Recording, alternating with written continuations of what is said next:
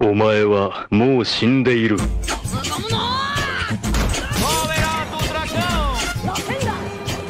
Nani! O melhor e o pior do anime em um só lugar. Sejam bem-vindos, mas venham na maciota, tá certo?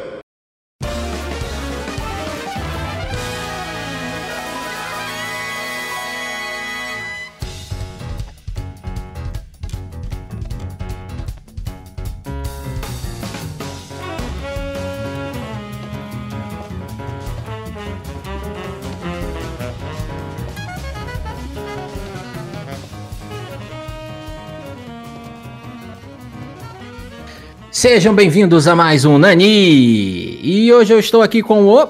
Davi, e eu acordei num mundo onde eu sou um Robin Hood esquizofrênico. Como assim, cara? Esquizofrênico. só o Ramsed vai pegar. Então, Ramsed, diretamente de São Luís aí, o que, que é um Robin Hood esquizofrênico? Não, não. Isso vai ficar mais pra frente no episódio e agora eu tenho o bandido de estimação. E hoje nós estamos aqui para falar justamente da bandidagem de bandidos de estimação. Estamos aqui para falar de Great Pretender, essa série maravilhosa que acabou de estrear na Netflix. E é isso aqui, só no Nani você já confere um episódio de Great Pretender, a gente maratonou aí para trazer para vocês uma primeira parte. Hoje o episódio vai ser especial porque a gente vai fazer uma primeira parte sem spoilers, né? Porque como tá muito fresquinha, né? Sacanagem já sair dando todos os spoilers da série, mas também já vai ter uma segunda parte no episódio onde a gente vai falar com spoilers para quem já assistiu e tudo mais, embarcar nessa grande aventura conosco. Então, Ramsed, explica pro pessoal aí o que que é o Great Pretender. Então, Great, Great Pretender é uma história sobre um, um grupo de golpistas, né? Mas a gente entra nessa história sendo o Makoto, né? Makoto Edamura é um jovem japonês que aplica pequenos golpes e tal e se acha o maior vigarista ou golpista do Japão. Eu tô falando que ele se acha porque, é, apesar de ser um criminoso, os golpes são, são coisas que talvez se diria menor na justiça, tipo bater carteira, ou então ele vende produtos com um preço superfaturado. Ele sempre cria um golpe onde tem um storytelling que ele gosta de enganar as pessoas. Essa é a parada dele. Ele não é um super super criminoso, assassino e tal. É, o Great Pretender é uma série do Witch Studio, né, que é um estúdio bem famoso atualmente. Ele é licenciado pela Netflix aqui no Brasil e no mundo. E cara, é uma premissa interessante sobre bandidos que meio que tem, tem um lado bom, um lado fazer, tá fazendo aquilo, mas alguém no final vai se dar bem e tal. É, essa é meio que a introdução da história. Esses são meio que os cinco minutos que você percebe da história. É, e Davi, conta pra gente, assim, o que que, que que você achou do, do, do anime em si, do, do visual? Se, na verdade, assim, esse é um anime que tava na lista de nós três aqui, a gente tinha bastante expectativa sobre ele. A minha dúvida é, cumpriu a expectativa, né? Vale a pena assistir Great Pretender? É, como o Ramsed falou, Great Pretender é um anime do estúdio Witch, que foi o estúdio que vinha fazendo Attack on Titan, né? O Shingeki no Kyojin. E ele foi, inclusive, responsável por uma das melhores cenas no finalzinho, da, no finalzinho da terceira temporada. Tem umas cenas muito, muito bem animadas, muito boas do Shingeki. E isso me deixou um pouco animado pro Great Pretender. Além disso, ele é dirigido pelo Hiro Kaburagi, que é um cara que fez um anime que tá na minha wishlist, mas ainda não vi. Na que sua é o na- estilista? Wishlist. Ah, entendi. O Hiro Kaburagi, ele dirigiu um, um anime que chama Nine One Days, que é um anime de máfia. Que se passa na, na época do Al Capone, na época da lei seca dos Estados Unidos. Então, eu fiquei interessado porque é um cara que já trabalhou com um tema de, de máfia, de, de bandido, e já trabalhou com esse tema de hum, representar coisas fora do Japão, né? Que é uma coisa até que é difícil da gente ver por aí. E ele é escrito pelo Ryo Kozawa, que eu acho que esse que foi o motivo da Netflix bancar esse anime. Porque esse cara, Ryota Kozawa, ele escreve muito filme de com essa temática de bandido, de policial, teve algumas doramas, séries japonesas nessa temática. Então, assim, é uma galera que tá envolvida nessa temática, né? E isso me chamou a atenção, que é um anime feito por gente que, tá, que entende do assunto, que pelo menos gosta do assunto, que trabalha bem com o assunto. E o que me chamou a atenção também foi que eu vi um trailer, acho que de 20 segundos, alguma coisa assim, 30 segundos. E eu gostei muito da animação. Achei ela bem fluida, bem legal os movimentos. E achei a música, cara. A música eu acho que foi o que me chamou a atenção. É, e eu acho curioso porque, por exemplo, eu assistindo, eu também tive essa sensação de que, cara, isso aqui poderia ser uma série ou poderia ser um filme e não apenas um anime, né? Não, não querendo dizer desmerecer pelo fato de ser anime ou não, mas justamente o tipo de história, né, que está sendo contada ali, eu achei que tem muito o clima de um seriado, assim, é, e os arcos, a forma como eles trabalham, podia ser cada um deles um filme tranquilamente, assim. Então eu fiquei com essa sensação, né? A história é dividida em três principais arcos, cada arco com quatro episódios, então eu fiquei com essa sensação de três filmes ali dentro desses 14 episódios. Eu não sei se vocês tiveram essa mesma, essa mesma sensação que eu. Sim, com certeza. Só mais um detalhe: ele vai ter mais um arco que tá previsto para setembro. Não. Setembro? É, vai, vai ter. Eu tô Vai vendo ter. aqui que vai ter. Vai ter um outro arco. Vai É, ter. então, e é engraçado, porque assim, pra mim faz todo sentido ter mais um arco, porque cada um dos arcos trabalha um dos personagens, né? O primeiro arco, você pode dizer que ele trabalha o, o, o, o Makoto, né? O Edamura. O segundo arco, ele trabalha a Abby e o terceiro a Cynthia, né? Então, ficou faltando o do Lohan, né? E no finalzinho ele deixa essa, esse, esse final em aberto de que teria um novo arco. Mas quando eu terminei de assistir Netflix, eu não sabia dessa informação. Pra mim terminava ali, daqui a alguns anos, sei lá, a gente ia ter uma nova temporada do zero. Mas na verdade não, essa temporada foi quebrada. Mas, mas se você for para pensar, né? Se for um novo arco apenas, vai ser o quê? Mais quatro episódios? Mais cinco episódios? Né? Ou então eles vão ter que criar outros arcos, né? No, no My Anime Além List, do, do próximo. no My Anime List está listado mais nove episódios com o mesmo case, né? Porque cada arco tem um case É, na verdade é, é um case em uma cidade, né? É um- uma, é uma região, um país e tal. É, o último arco está listado como Wizard of Far East. É, então não, mas não tem o nome da cidade ainda, né? Mas, cara, assim, esse é um anime que me chamou muito, muito, muito atenção, assim, se, apesar da gente estar falando aqui da plot e, e tudo mais, eu achei a- a- as histórias bem legais e tal, é, mas eu esperava uma coisa um pouco mais elaborada, confesso. E mas o visual pra mim assim, se eu tiver que escolher o ponto alto desse anime é o visual. Pra mim é o anime mais bonito que eu vi nos últimos tempos. A gente até comentou isso no Drops quando a gente levantou essa bola, o quão bonito tava. E um aspecto que me chama muita atenção ah, dessa questão visual do anime é como a estética é adaptada para a locação que eles estão. Então, assim, quando eles estão lá na Califórnia, é de um jeito, em Los Angeles lá. Quando eles estão em Singapura, tem outra pegada. Quando eles estão em Londres, é outra pegada, né? Visual, estética, das cores. Então, a forma como os caras trabalham as cores é, é sensacional, né? Parte dos episódios, de alguns episódios, a, a minha esposa assistiu comigo e ela não, não, não vê anime, assim, igual eu vejo, e ela, e ela ressaltou isso. Ela falou, cara, as cores é muito, muito, muito bonito, assim. É, eu não sei se tiveram alguns aspectos que chamaram a atenção de vocês, é, e o que, que vocês acharam dessa parte estética do anime, se foi uma coisa que também pegou vocês. Não, sim, pra mim foi assim. Quando você fala do, da, da arte, né? É engraçado que, que os fundos, né? Eles são num outro estilo personagem, assim. Eles, eles têm um outro estilo de arte e, e o personagem tem uma outra animação, assim. As definições, os traços são. E a trilha também, né, cara? Que é bem maneira, assim. Tanto a incidental quanto o encerramento com o grande Fred Mercury e tal. Eu acho, eu achei que ficou show, assim. Casou demais, assim. E a abertura com aquele, aquela batidinha. Tan, tan, tan. Pô, achei foda demais, muito bom. É, e, e a animação da, da opening me lembrou muito Prenda-me se for capaz, sabe? eu isso, achei- isso, tem aqui, tem. Tem É, tem isso. Eu achei o visual e a musiquinha e tal, todo esse clima. Então, pra Ah, mim, assim, o clima da história é muito Ocean's Eleven, né? 11 Homens e um Segredo e Prenda-me se for capaz. Tem todo esse clima, assim, né? Nessas histórias. É, me lembrou, a opening me lembrou muito o Cowboy Bebop, tanto pela música, com um ritmozinho meio parecido, tanto pelos aviãozinhos passando Sim. e aquelas quando você coloca todo o personagem numa mesma cor, só uma sólida. Também tem no Cowboy Bebop. Sobre o fundo, eu achei maneiro que, não sei se vocês perceberam que o fundo ele é estático, né? As árvores não mexem, o mar não mexe. É, é como se fosse uma grande pintura bonitona Isso. e aí você anima os é, personagens, exatamente.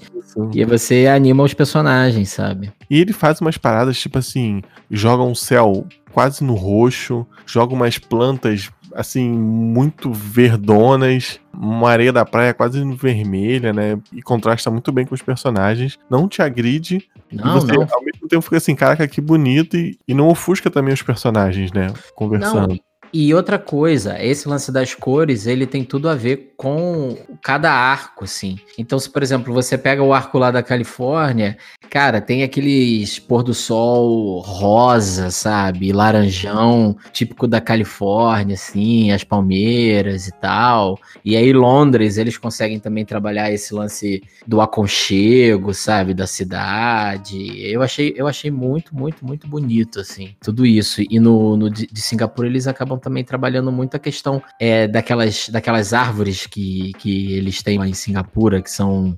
jardins é, verticais, né? Que são umas árvores gigantes e tudo mais. Então toda aquela estética, eles trabalham muito por causa da corrida, né? E os canais ali no meio da cidade. Que eu achei sensacional, assim. É, ele te leva um pouco para o clima da, da cidade através dessas artes, né? Não fica uma coisa genérica ou você vendo aquilo ali podia ser em qualquer outro lugar. Então eles exploram. Eu acho que talvez o que eles tenham explorado menos seja Londres, assim, dos três arcos, né? O, o lance da cidade em si. Tanto que no próprio trailer, o- uma das primeiras partes do trailer é o, o personagem principal pendurado de cabeça para baixo lá no, em Hollywood, né? Na- no, no- letreiro lá, né? Então, É, que é a primeira cena do anime, né? exato. Então ele te puxa para isso. E aí ele começa a te contar, né, como ele chegou até ali. E isso é legal, é um jeito legal de, você, de prender o espectador, né?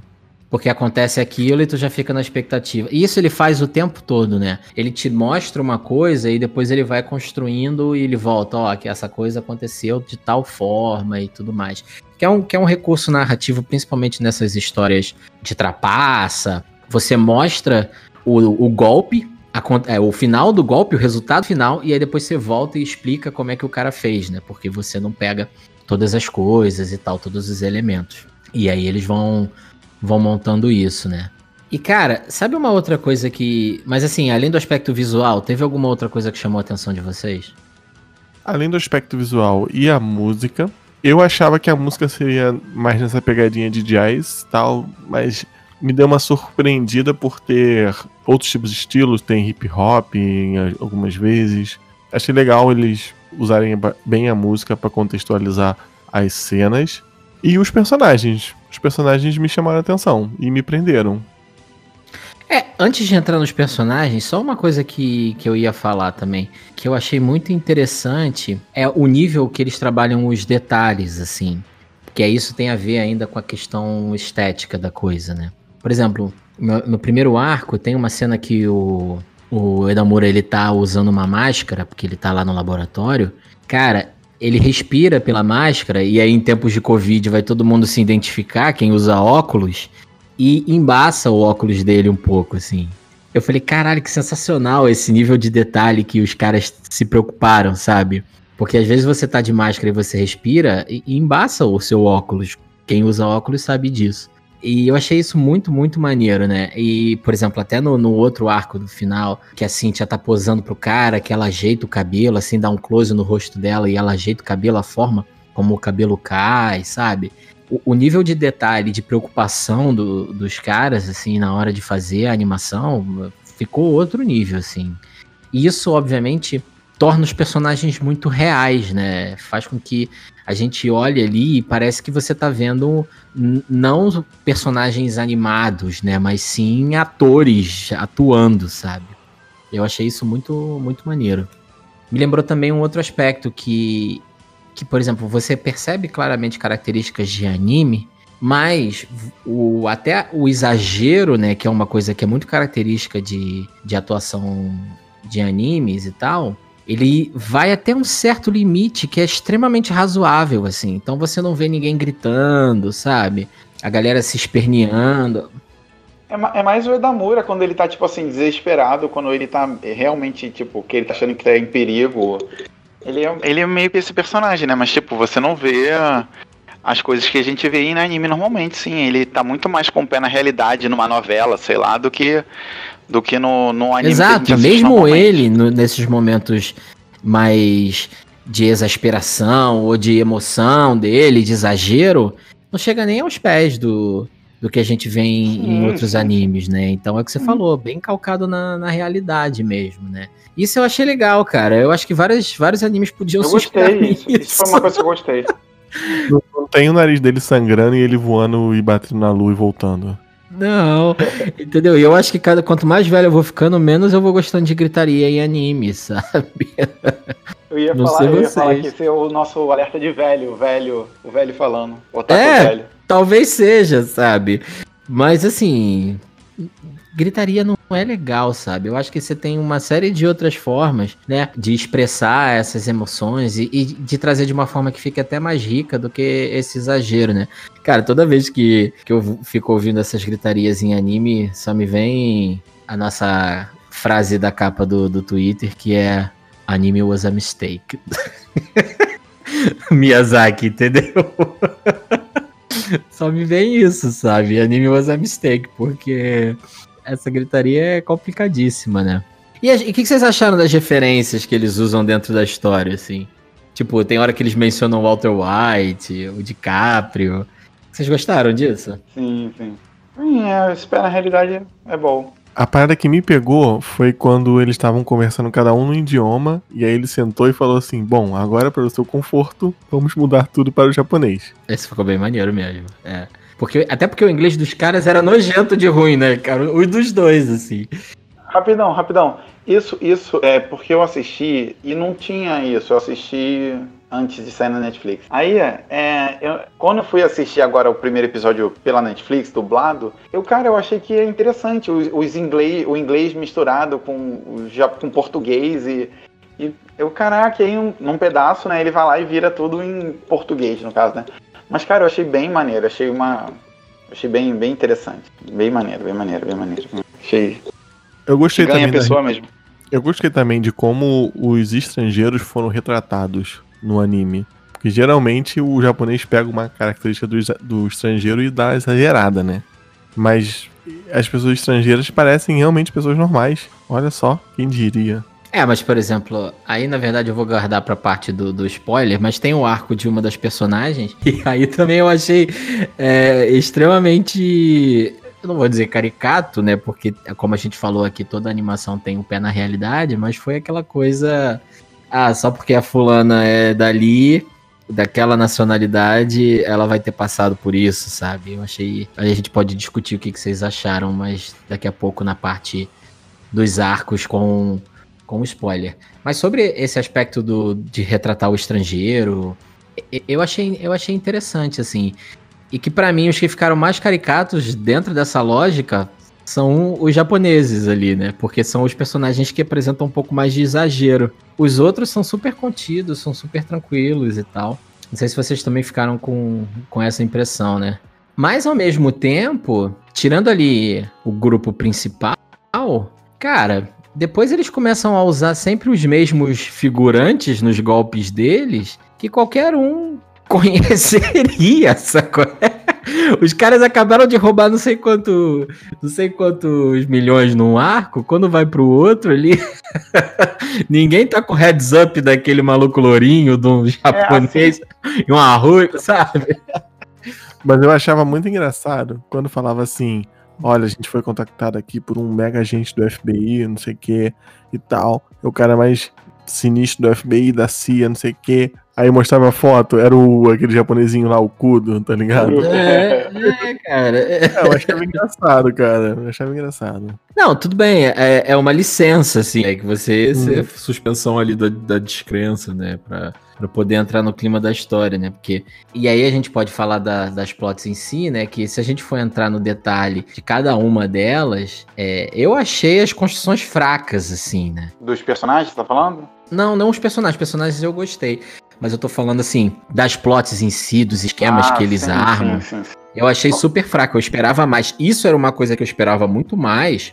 Aquelas coisas tipo bem 11 Homens e um Segredo mesmo, que os caras inventam. Pô, tem o filme do 11 Homens e um Segredo que os caras levantam um, um prédio, tá ligado? Vamos pro bloco, pro bloco de spoiler? Vambora? Que aí a gente consegue falar mais livremente. Então, beleza. Então, se você tá ouvindo aqui a gente, a partir de agora é com spoilers, né? Então você vai. O Davi vai colocar aqui depois um minuto que você pode voltar a ouvir que não vai ter spoilers, ok? Mas a partir de agora a gente vai falar dos arcos e dos personagens com spoilers. Se você não quer ouvir spoiler de O Grande Molandro, pule para 42 minutos. Então vamos lá, né? A gente comentou aqui, agora, pessoal, com spoilers, tá? É, a gente comentou aqui que a história, né? A, a primeira temporada ela, ela é dividida em três arcos principais. Tem o primeiro arco, que ele é na Califórnia, né? Que dura aí os primeiros cinco episódios. Tem um. É os primeiros cinco episódios? São, são cinco. São, né? São.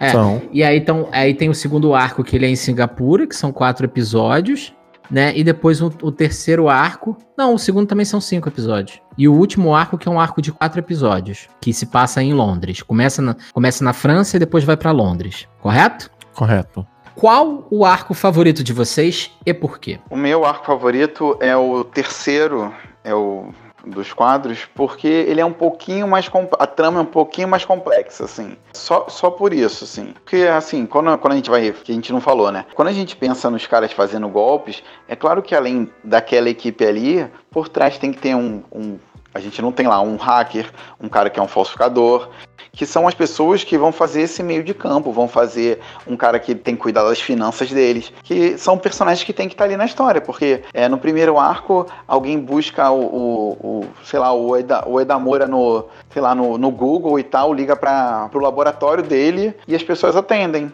entendeu? Então já tinha que ter um cara que criou uma identidade, um, um número de, de telefone, uma porrada de coisas que a gente não tem ali e a gente vai levando, claro que a gente releva. Só que eu acho que é o, o dos quadros eu acho que é mais interessante, porque ele trabalha com enganando um cara que é um enganador. Eu acho que isso que é a parte mais maneira. É, e, e isso que você comentou foi uma coisa que justamente eu senti falta nos personagens, sabe? Eu acho eles carismáticos, mas eu senti falta, porque eu fiquei o tempo todo comparando com outros filmes, assim, que pessoas dão golpe e tal, que eu já tinha assistido. Outras histórias desse tipo. E eu senti falta dos personagens terem habilidades Sim, sim, sim, específicas. Sabe? Nenhum deles, assim, tem uma habilidade que é muito diferente do outro. Não, assim. a, a, a, é, a Abby, ela tem uma habilidade, mas que ela não usa de verdade, né? Assim, ela tem muitas habilidades que ela não usa. Ela é um personagem que é a Coringa, que é o que tem que ter no grupo dos de malfeitores de bandidos, que é o cara que sabe mexer com arma, pilota carro, pilota avião, pilota tanque de guerra e luta, né? E é o assassino. Porradeira. Porradeira. Tem esse personagem, mas ela não é, não é usada, né? Sim, É, não ela foi é pouco usada. explo- Até no próprio arco que conta a história dela, É. ela é pouco explorada.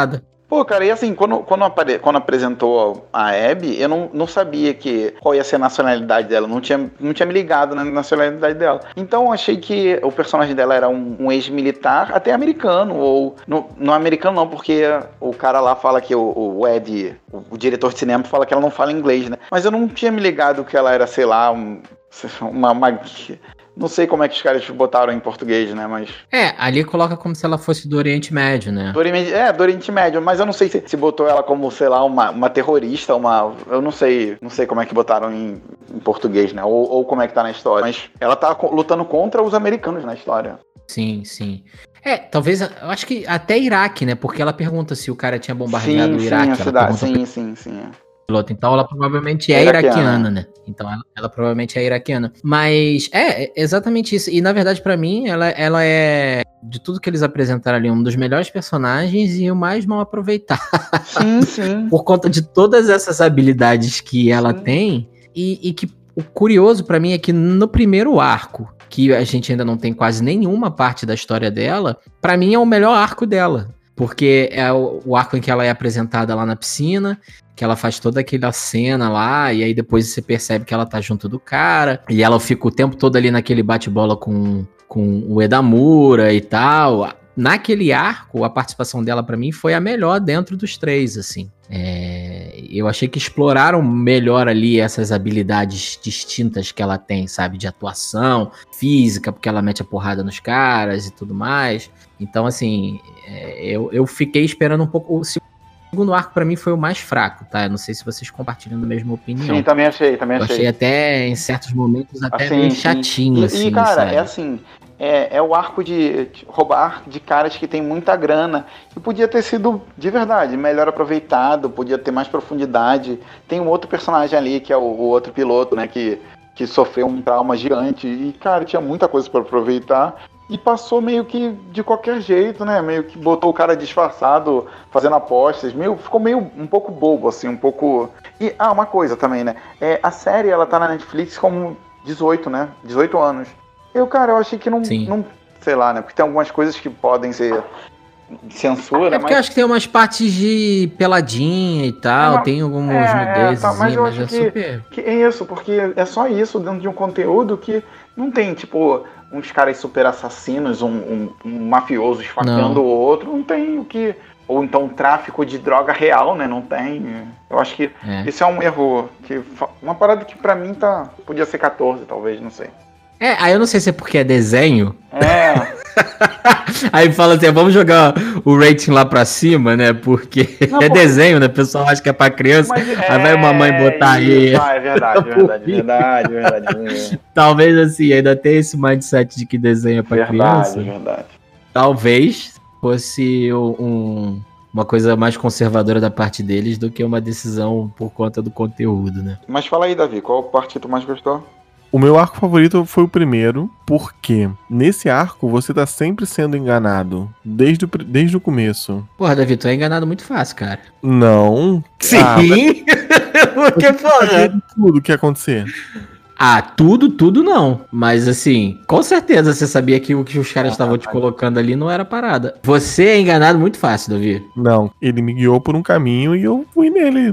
Dei as mãos dadas. Cara, eu fui enganado na primeira temporada. Eu não sabia que Aí, a Cintia era um tá personagem, um, um- uma pessoa do bando. Tá vendo? Só o Diogo que é o Sherlock A. Cintia me enganou, cara. Ora, ora. Caraca, moleque. A Cintia me enganou muito, assim. Eu, eu- só depois que eu. Ah, não, ela tava aqui na, no, sei lá, na lo- no logo da, da- do, do desenho, do anime. Ela Tá aqui. E eu não percebi. Eu, caraca, fui enganado por um personagem. É, não, no começo, ó, vou te falar, a parte em que eu descobri que ela era do grupo deles foi na hora que eles foram metralhados, entendeu? Porque na hora que eles foram metralhados, eu falei, obviamente eles não morreram. Ah, não, sim, ali Né? também, pô, mas ali também já, já- Até eu já sabia, né, porra. Não, tô falando na hora É, que ela não. aparece ali e tal. O começo eu achei que ela fosse. Ah, no, né, ela- logo que ela aparece, não, não- aí não tem como. eu achei que. Não, eu tô achei que ela ia ser tipo um, um Nemesis do, do Lohan, assim. Eu achei que ia ser Exato. uma pessoa que persegue ele. eu Achei que ia ser isso.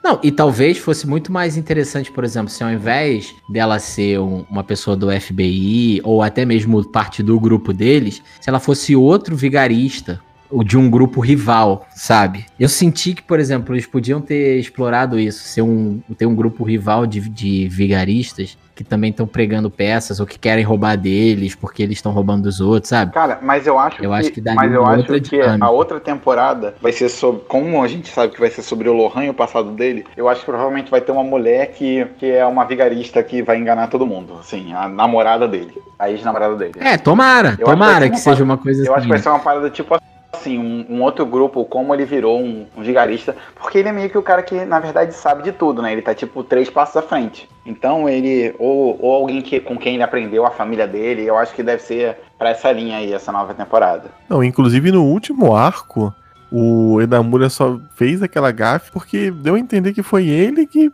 plantou a sementinha no Edamura, pro Edamura ficar naquela pensão, ver o quadro, Sim, ele que foi, foi, menina. vagabundo, vagabundo. É, Vagabundo. é, é. Foi ele mesmo. Tipo, olhou assim, ó, já, já sei qual é dessa parada aqui, desse quadro e tal.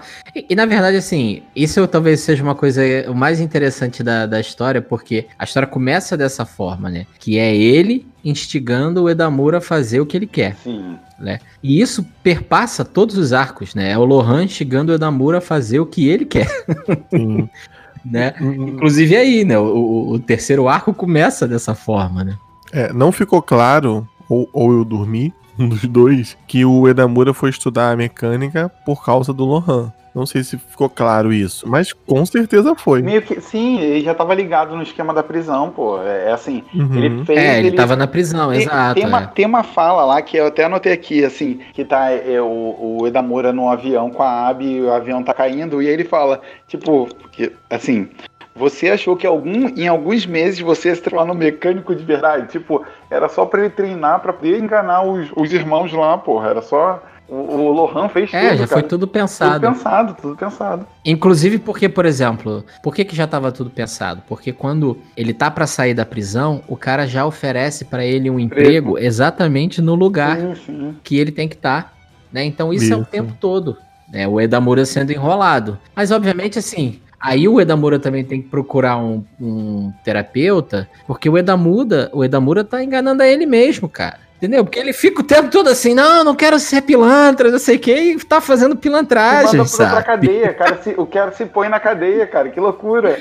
É, não faz sentido nenhum. Então, e, e assim, logo depois do. Cara, ó, Eiichiroda podia se ligar aí, ó, porque logo depois do primeiro arco, tem muito mangá pensando nisso aí, ó. Já tem um time skip, cara. É o único time skip de um anime que não muda nada. Entendeu? Passa três anos, tá todo mundo no mesmo status, entendeu? Não mudou nada, sabe? E outra coisa, o cara se coloca na prisão e ele devolve o dinheiro, são milhões que ele recebeu. como é que, Isso, isso, como é que ele isso. roubou milhões? Porque ele ganhava dinheiro só pra botar um boneco, pra tirar um bonequinho daquele de bolinha lá. Ele não, não, tinha, não tinha roubado milhões da sociedade. Só abrindo um parênteses aqui, o cara saiu do Japão, beleza, que lá tem essa cultura do gacha, né? Aí O cara foi para Singapura, achou a maquininha. Não, em. Londres tem o gacha. Em Londres tem, É foda. em todo lugar do mundo. E é igualzinho, é, é uma é rede mundial, porque é o mesmo tipo de boneco. Isso, pra mim o problema não é nem ter Aí. a máquina, porque tem em todos os lugares. Mas, porra, o mesmo tipo de boneco, aí fudeu, fudeu, Maria Pré. Não, e era a mesma linha, né, de, de, de boneco que era, tipo, é, personalidades históricas, assim, locais. A última cena do anime vai ser o Lohan mandando colocar gacha nos lugares. Ué, e se foi isso, meu irmão, aí é cinco estrelas em tudo, assim. Quebra, quebra tudo, porque se foi isso o final, acabou, porque é isso. Aí sim, aí eu vou, aí eu vou botar fé que, tipo, é um grande esquemão, uma grande plot, né, que ele construiu lá. Ele que bota Desde tipo, que o moleque é, é, tá preparando o moleque pra ser o sucessor dele desde sempre, assim, né? Então, aí eu boto fé. Vai ficar muito melhor do que tá na minha cabeça hoje. Não, na minha cabeça já é esse o final. Na minha E se cronologia não for, e se não for, eu acho que você tem que escrever uma cartinha pro roteirista e falar assim, ó, na minha cabeça o final era muito melhor, tá? se eles estão dando essa liberdade da gente pensar, né? Porque não, não terminaram a história, então estão deixando a gente sonhar. É isso aí. Mas Que assim, personagem favorito de vocês? Abby. Fala, você ainda vai falar do, você ainda vai falar de arco? Não, eu queria falar só que tirando esse negócio assim da, da, do- da profundidade dos personagens, né? Assim, e a falta, tipo, desse. do hacker, não sei. Eu sei que isso é clichê. Mas é porque fica faltando alguma coisa, né? Porque um- alguém vai ver e vai É, achar que é. é. muito fácil dar um golpe. E, e fora que eles, tipo assim, pra fazer alguns golpes, eles têm que investir milhões de dólares, né? Milhões e milhões pra, pra pô, criar uma equipe de, de- do- da Red Bull Air Racer. Porra! É, tipo, dia seguinte eles já estão com os aviões ali no nível competitivo, tá ligado? É, isso, é, isso eu achei meio forçado, Entendeu? assim, porque. Não, e mesmo que eles tivessem esse recurso, sabe? Tá disposto a, a gastar Energia, é milhões? energia, não. É E energia- É, pra ganhar quanto? Isso eu achei meio. Pra ganhar quanto no Exato. final? Se Não, assim, e outra coisa, eles falaram que era um golpe de 200 milhões no começo. E não foi 200 milhões, eles pegaram lá o que o cara investiu. Eles não deram a volta de 200 milhões no, no shake lá. Entendeu? Esse, é por- Mas o plano deles, na verdade, era acabar com o cara que armava as corridas. É, e aí É. essa pegada meio Robin Hood que, que a princípio assim, eles estabelecem, né, essa, essa moral do, Sim. dos personagens, né? Ninguém rouba à toa, a gente tá roubando de ladrão, né? sim. Então assim, essa coisa meio Robin Hood pra justificar e tudo mais. Cara, nesse contexto do segundo, do primeiro arco você acha até bacana, né? Porque o cara tinha toda uma rede lá de tráfico de drogas, aí até justificaria, né? No segundo arco, sabe? eu acho meio blé, no terceiro volta, É. fica melhor. É, no- Porque eles estão dando a volta e o cara que dá a volta nos outros. Assim, no, no segundo, olha só, pra, pra- assim, pra mostrar como esse, esse arco é ruim, o segundo começa com um episódio de introdução, enquanto o Edamura tá lá fazendo o negócio do avião, um mecânico, fazendo, aprendendo mecânica. A Cynthia tá ajudando uma amiga dela, enganando um cara que faz apostas em, em, em ringues lá, que faz o cara sacar o dinheiro todo da empresa, porque o cara tinha mandado uma mulher embora porque Isso. por causa de uma questão de, de abuso sexual, de, de chefe escroto, né? Chefe escroto. De assédio, né? O cara assediou a Isso, mulher, isso. a mulher não cedeu, aí ele manda a mulher embora, Isso, filha da chefe puta. escroto no nível máximo, então. E aí, ela arrumou aquela parada do ringue lá e fez o cara perder todo o dinheiro. Cara, isso aí é, tipo assim, tem muito mais profundidade do que a segunda temporada toda, tipo, e Com é certeza. 20, são 20 Exato. minutos, são 15 minutos só, que já, já mostra a mensagem do que é a série, então. A verdade, pra mim, é que os caras queriam mostrar corridinha de avião e aí tentaram inventar alguma história em corridinha de o avião. Show, show da corrida, né? Os efeitos e tal, porque é bem É. maneiro, é bem feito e tal. Mas o, o ruim é que ficou mal, a história da, da Abby ficou meio qualquer coisa ali, né? Meio. Ficou solto. Eu, eu nem sei o que aconteceu. O cara deu um tiro, ela levou um tiro, teve uma explosão. E eu não sei o que aconteceu. Se ela foi torturada, o que aconteceu, foi presa, se alguém. É, os caras chegam pra cima dela e depois ela já não, não mostra mais nada. Ela só salvou a medalhinha dela de bailarina e Isso. acabou. Pra mim, eu não sei, ali ficou em aberto, não sei se vão explicar depois, mas não, não acrescentou. Não acrescentou. É, lembrando que tem mais nove episódios, Tem, mas, né? mas não sei se vão acrescentou juntar ali, né? tudo. Não acrescentou ali. É, mas eu duvido, é, eu duvido. Já trabalharam ali, né? É. Não vão voltar pra isso.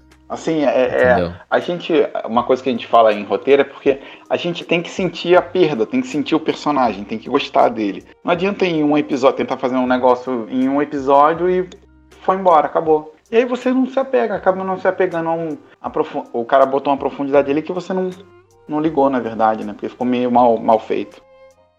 É isso. E aí o Ramsed, Ramsed, então, qual o seu personagem favorito? Então, mesmo assim, a minha personagem favorita ainda é a Abby. Eu acho que ela É. tem, tem umas paradas ali de. uns descontroles dela e tem.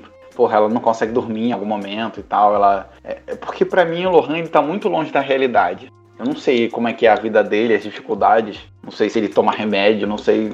Agora ela é fodida, né? É, parece que ele tá anestesiado É, o tempo cara, todo, ele né? Tá, é, ele tá no, tá no Rivotril. Ele tá, Ele tá no Rivotril 7 por constante. 24, ele tá no Rivotril 7 por 24, tranquilão. E agora ela não, a mulher não consegue dormir, tá fudida, tá. ma- Caralho, ela é fudida. Cheio das ansiedades. Cheio dos traumas, é, cara. Então eu acho que. E fora que ela é fodona, É, né? A mulher sim. fodona. Não, ela também é minha favorita, assim. E muito mais pelo que ela apresentou no primeiro arco do que ah, o segundo arco com o backstory dela, assim. Eu ainda prefiro ela no primeiro arco, assim. E no terceiro arco eu achei ela super mal aproveitada.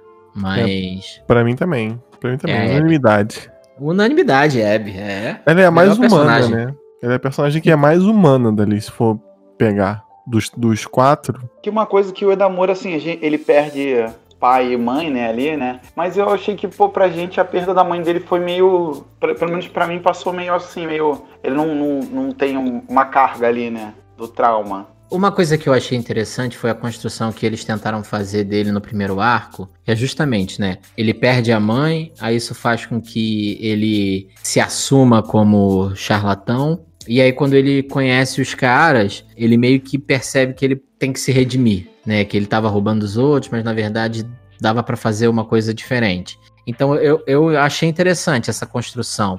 Mas parou ali, sabe? Eles não desenvolveram o Edamura depois disso. Eu fiquei esperando, assim, Hum, essa evolução Não, dele assim, em virar. E assim, eu não, eu não quero assim, tipo assim, golpistas e, e trambiqueiros no nível parasita, né? Que é uma outra parada. Que também é, um- é, Sim, sim. sabe, são trambiqueiros e tal. Mas é um outro. Pode ser de um outro jeito, pode ser feito de um outro jeito, né? Eu acho que faltou isso. É porque eu, fiquei esperando é, e- esse, esse desenvolvimento maior dele pelo que eles já vinham apresentando no primeiro arco. Eu imaginei que, por exemplo, ah, quando ele saísse da, da cadeia ali, ele ia ser outro personagem. Ou então, ainda que eu tenha achado desnecessário esse lance dele ter ido pra cadeia, mas beleza, usa isso no roteiro, né? Ele vai sair dali uma outra pessoa. Ele continua a mesma É, pessoa. sim, não vai, não, não aprendeu nada, não, não ganhou uma cicatriz, Não, não, ganhou evoluiu. uma marca, não ganhou. é, um- E não é cicatriz física, né? É tipo. é tipo, ele não, não- Pelo menos algum trauma, né? Não foi nada. Saiu de lá com uma é, profissão. sabe? Ainda saiu com uma profissão, porra, de falso mecânico. Sim. Sabe o que podia rolar? Ele sair da cadeia e aí ele conhecer um cara na cadeia que tem um, um esquema, e aí ele desenrolar o esquema da, da segunda parte, entendeu? É, podia, cara, a segunda parte podia ser melhor em tantos níveis que se tirar ela, fica melhor. Não, então, podia, podia ser alguma coisa menos grandiosa e que mais intimista pra você conhecer melhor os personagens. Não, porque até o, o backstory da Cynthia, que eu acho ele conveniente pra história, Sim. né? Tipo assim, ah, ela, ela conheceu um cara que é o puta falsificadorzão de quadros. Sim. E eles querem dar um golpe num cara que é um, um leiloeiro Que- de quadros. Que a né? enganou, que a enganou. Que fez o cara, É, o então, amor assim- dela ser enganado e tal. Levou o amor dela Se embora. você abstrai todas essas coincidências, eu achei que a construção do backstory dela ficou legal. Mas essas coincidências aí, tem uma frase que ela fala no final pro Lohan, que ela fala assim: Tu inventou essa história toda só pra você ficar revirando meu passado, né? Sim, ele fala isso. Aí talvez não será que, que ele sabia que ela era foi namorada desse mega falsificador e bolou essa trama toda, não sei. Não, acho que Talvez já- ele tenha feito isso, mas, mas por exemplo, e Talvez. aí foi atrás do quadro, mas, mas a conveniência. É, talvez, porque só, só saber onde estava o quadro e aí fazer com que o Edamura vendesse o quadro, sabendo que o, o crítico tava na cidade, né? Não, se E demo- aí dar uma remexida nisso tudo. O, o Pode Lohan ser. é tão, É. tão esse cara aí que demo, se demole foi ele que fez a. Falou da hipoteca do, do- da pensão lá. Cara, se, se- é, se- por trás do roteiro É, tá não, tudo- e de alguma forma motivou É. o, o colecionador a ir Ah, pra é, Nice, cara, sabe? ele- É. Eu acho que ele é um Danny Ocean, assim. Ele é, ele é, o, ele é o cara, chefe dos 12 homens lá, dos 11 homens, eu- provavelmente. Ele fez essa porra toda pra, É. pra implantar um É, e comércio aí- aí mundial fica mais- de maquininhas de, de bolinhas de bonecos. de gacha. Não, aí fica maneiro, assim. Se a gente for pensar por essa lógica, aí faz sentido. Aí todas essas coincidências, na verdade, não passam a ser meras coincidências, né? É toda uma construção aí. Então, fica É, muito eu- melhor. E eu espero que mais nove episódios sobre ele explique essa parada, entendeu? Feche essa parada. Pô, ia, ia ser maneiro, porque aí realmente, aí sim, Davi, a gente teria se- sido enganado se não fosse por esse episódio incrível do Nani esclarecendo todos os mistérios de Great Pretender para quem tá ouvindo e pra gente também, porque a gente não entendeu tudo, né? É. Então, fantástico. Cara, viu o que, que o Nani faz por você, ouvinte? Vocês só ouviram Nani. Só ouve no Nani. Voltando, voltando. Então, voltando agora, sem spoilers novamente. Você que tá chegando de volta aí, cuidado pra não voltar demais no, no áudio e pegar ali uns spoilerzinhos, mas a partir de agora você pode ouvir tranquilo, né? A gente comentou aqui que achou é, os golpes em si, apesar dos personagens carismáticos, as artes lindas, que os golpes em si, eles foram meio mais ou menos, né? Eu queria saber se vocês acham que esses golpes pegariam aqui no Brasil, ou eles iam fazer o do sequestro, né? Ligar pra, oh, meu filho, me salva. Como é que ia ser os golpes que eles aplicariam no Brasil, ou se vocês acham que eles têm a manha, a malandragem do brasileiro pra poder se virar por aqui? Qual a opinião de vocês? Eu acho que não ia dar certo, cara.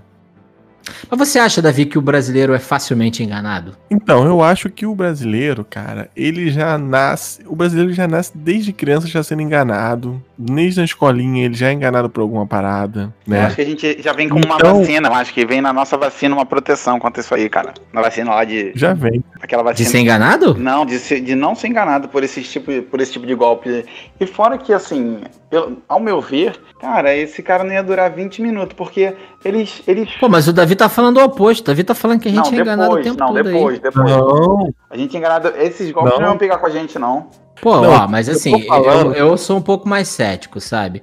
Porque assim, em 2018 a gente teve aí 58 milhões de brasileiros sendo enganados, entendeu? Hum, Não foi enganação, né, Diogo? É. Mas Né, Diogo. Não foi todo mundo foi enganado, não, né? Não, Nego pô. foi consciente, né? E fora, ninguém foi enganado porque o cara falou a verdade. Falou, vou fazer esse bagulho aqui, ó. Tacar fogo no lugar tal, explorar o lugar tal. É isso aí, mano. É isso aí que ele falou. Arrancar os direitos trabalhistas. Vocês acham então que não foi. Ele não aplicou um golpe em 50 milhões de brasileiros? Não, não, não, não. não. Claro que não. O brasileiro é isso aí mesmo. É, ele falou que ia matar mais de 30 mil aí, tá matando aí todo dia, mata mil por dia. Não, e semana, semana passada chamou o jornalista pra porrada e tudo, né? Bom, meu irmão, ó, eu quero deixar aqui declarado que se fosse o Nani lá na coletiva de imprensa e ele chamasse algum dos membros do Nani pra porrada, a gente ia chamar ele pra fazer na mão. Entendeu? E ainda mandaria um funkzinho pra ele assim, ó. Ei, Bolsonaro, vem fazer na mão. Bonde do Nani. É só top poderzão. Jiu-jitsu. Ah, cara, não, cara. Bater, em- É. não, bater em idoso ainda é crime pra mim, então nada disso. Agora, se fosse pra Ele não é idoso, ele é atleta. bater num dos, dos filhos, eu bateria. Bateria só chutando as costelas. Mas então, mas eu acho que o que ia acontecer. Então, se você também chamaria o Bolsonaro pra fazer na mão igual o Davi, mostra esse episódio aí, comenta aí pra gente e mostre todos esses episódios para os seus amigos. Eu acho que eles não iam conseguir fazer esses golpes aqui, porque aqui a gente tem, já, já nasce, é, é, assim, eu acho que a gente já vem É o que eu vacinado. tava falando. A gente já vem vacinado, É que eu cara. tava falando. Então, mas tem gente que cai nesses golpes do sequestro. Mãe, me ajuda! Tem gente que cai, Tem cara. um ou outro, mas aí tu vai ver gente que o cara tenta mandar o golpe de sequestro e responde que, pô, aqui tá me sequestrando o quê, pá. É mais ou menos, cara. Acho que o brasileiro, acho que não, não é enganado por esses, esses high gol- golpes, não. Assim, quer dizer, se bem que outro dia eu li que um presidente de um certo país estava querendo doar é, dinheiro para um príncipe africano e tal, mas, cara, não, pensando bem, tem gente aqui no Brasil que ia ser enganado, sim. É, Sim, cara, eu tô te sim, falando, sim. vocês estão vocês estão subestimando a capacidade do brasileiro. Caraca, o cara, ia exemplo. o cara ia cair no golpe do príncipe africano, cara. Caralho, cara. Galera, galera pega nesses Fischer aí, bota senha do cartão de crédito e o caralho. Tu acha que o É. nego não ia cair num golpe? É assim, um, um bem, balinha. bem elaborado, sim, sim, é verdade. É verdade. É, cara, vocês estão viajando, entendeu? Mas qual golpe do- dos que a gente tem aqui pelo Brasil? Qual, qual métier vocês acham que eles atuariam, assim? Ah, enganar político. É, porque eles, eles, eles roubam do, do- dos malvados, então eles certamente iam enganar político. Sim, sim, sim. Iam enganar um político e ia lá e ia fazer a obra. Ia fazer a Ah, palestrinha. não, isso, o Edamura ia Então. fazer isso. O Edamura ia fazer exatamente isso. O Edamura ia fazer isso, cara. Muito. Ia com- Cara, o Edamura ia, ia receber a rachadinha do Queiroz e ia devolver pro pessoal. Depositar, entendeu? depositar ia na construir. Não, ia construir aqueles condomínios lá que eles construíram, só que ia distribuir pras pessoas, entendeu? Sim. Não ia vender. É, Caraca, você falou tudo. O Edamura, o Edamura é um ser muito. Por dentro dele, ele é um ser azul, eu acho, de energia branca, sei lá, e é um anjo por dentro. É um ser de luz, é, de né? luz. É um ser maravilhoso. Não, eu, eu acho que certamente eles iam estar envolvidos na rachadinha, só que aí eles iam receber de do Queiroz, né, alguns depósitos, só que eles iam prestar conta à sociedade, iam devolver pra sociedade. Com E certeza. aí fica a pergunta pra você, Davi. Vale ser bandido assim? Não sei. Isso é uma questão filosófica muito complexa. O que, que você acha, Armiced? É, Assim pode? é, devido ao meu atual trabalho, eu não vou responder essa pergunta. E você que não está ouvindo, assim vale ser bandido? Né? Qual, o que, que vocês acham da índole, da moral dos personagens em Great Pretender? E se eles roubassem do Witzel? Se eles estivessem lá na, na rede de distribuição do Witzel? A gente, a gente tá falando de política, mas eu me lembrei aqui de um golpe que pegou muito gamer e talvez alguns otakus. Um golpe Ó. de 3 milhões 845 mil 170 dólares. Que isso, cara? Quem é que tomou essa Esse- volta? Essa volta foi aplicada em 67.226 pessoas. O nome, dessa gol, o nome desse golpe é Might Number 9. O que, que foi o Might Number 9, pra quem não conhece, Ramsed? Foi um projeto do Keiji Inafune, que é o criador, desenvolvedor de Mega Man.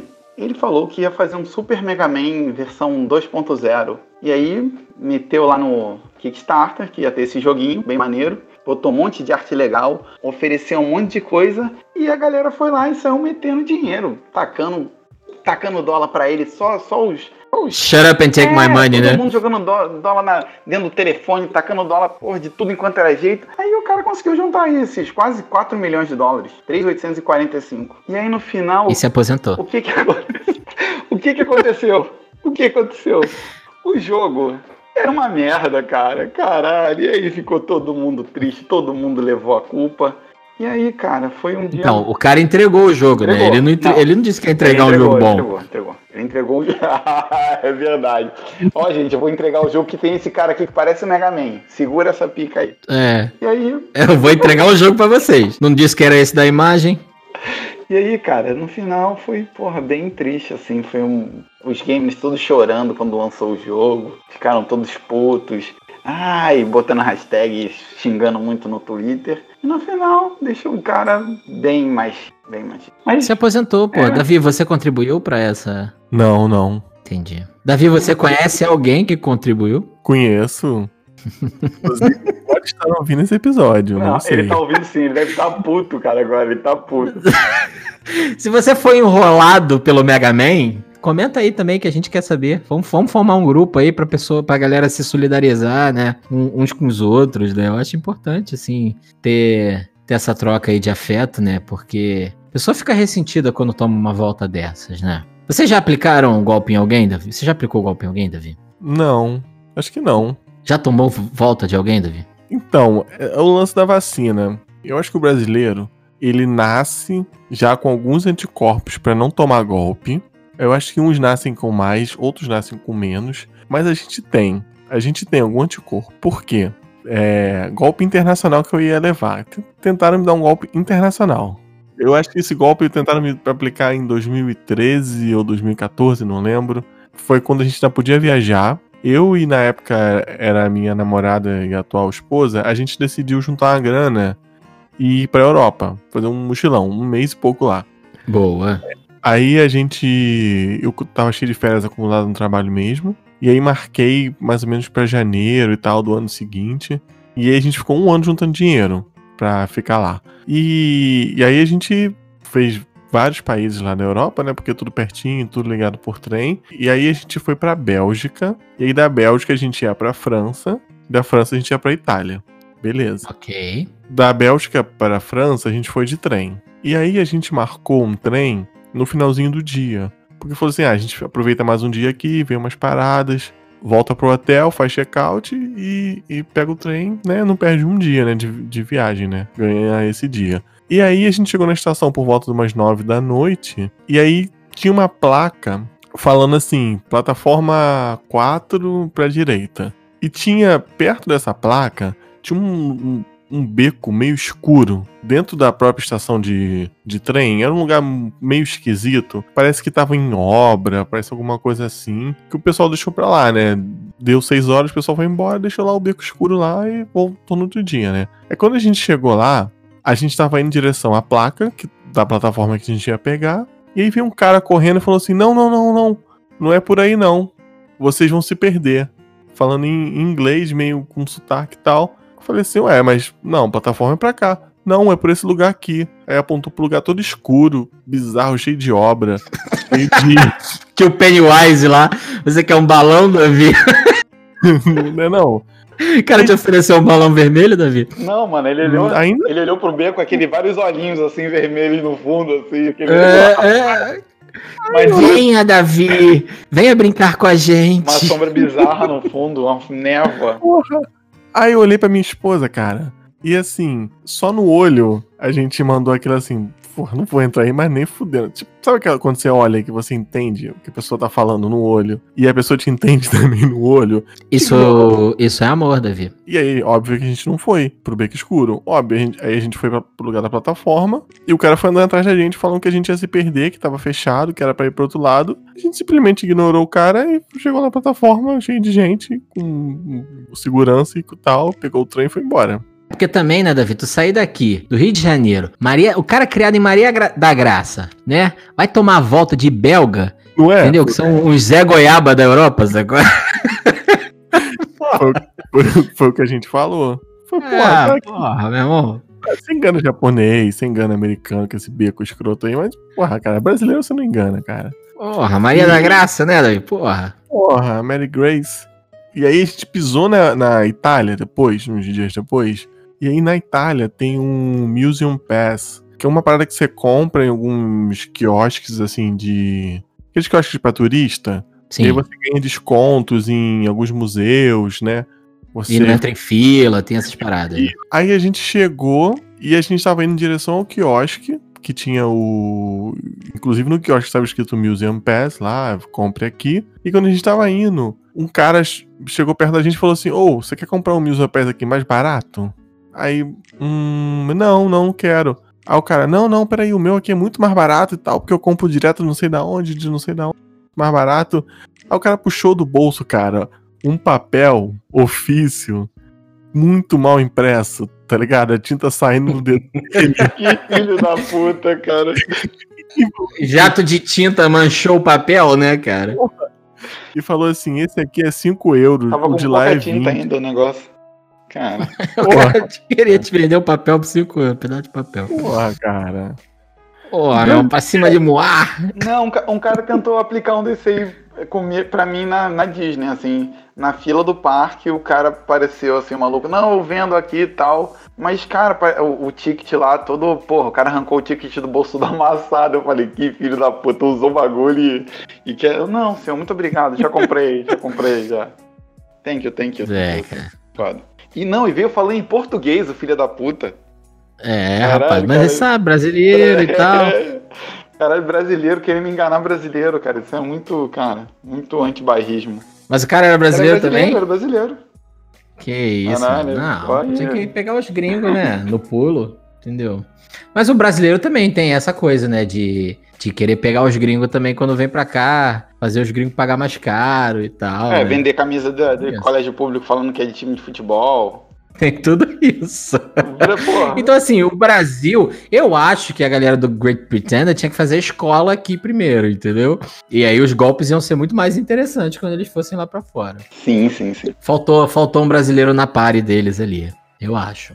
Entendeu? Ao invés de um japonês, podia ter um brasileiro. Porque japonês é muito certinho, né, cara? Japonês dá golpe em alguém. O golpe do cara era vender filtro mais caro, mas o, mas o filtro funcionava. Porra. É, o filtro cara, é- funcionava. Era muito o que eu falei, cara. Ele, ele é muito Porra, bonzinho, cara. Aqui, nego ia botar um filtro sem vela, ia dar diarreia, e o cara ainda ia te vender o comprimido pra curar a diarreia, era entendeu? falso, ia que era vender o pacote inteiro que, eu- que era que, que também era um De farinha, de farinha, entendeu? de farinha. Então, cara, o cara vende um filtro que funciona. Ai, aí o pior, o cara deve ter ido na loja, comprou um filtro se achando malandrão, falou, porra, vou vender pelo dobro do preço. Instalou o filtro. Graças. Falou o filtro, deu garantia pra mulher. Ai, ai. E a mulher ainda recomendou o cara, não, pô, ele é bom. bom nível, cara. Porra. Ai, tá- tá cheio de erro esse roteiro aí.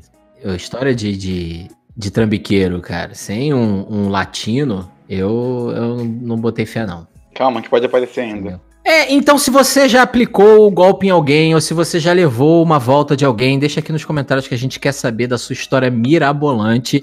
Ou então se você também treina pessoas para dar golpes, você também pode é, recomendar golpes para o, o roteirista aí do, do Great Pretender. Assistam a série no Netflix que vale muito a pena.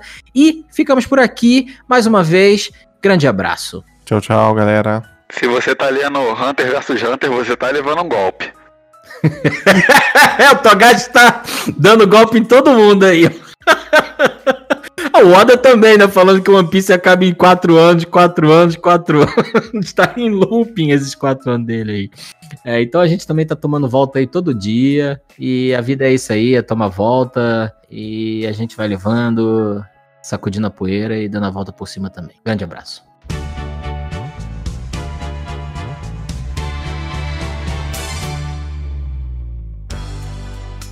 Se você está gostando, não deixe de compartilhar com os amigos. A sua divulgação é muito importante para nós. Para novos episódios, nos siga no seu agregador de podcast favorito e no Anchor. E também nos siga nas nossas redes sociais, no Twitter e no Instagram, arroba podcast Nani, com três is no final. Grande abraço.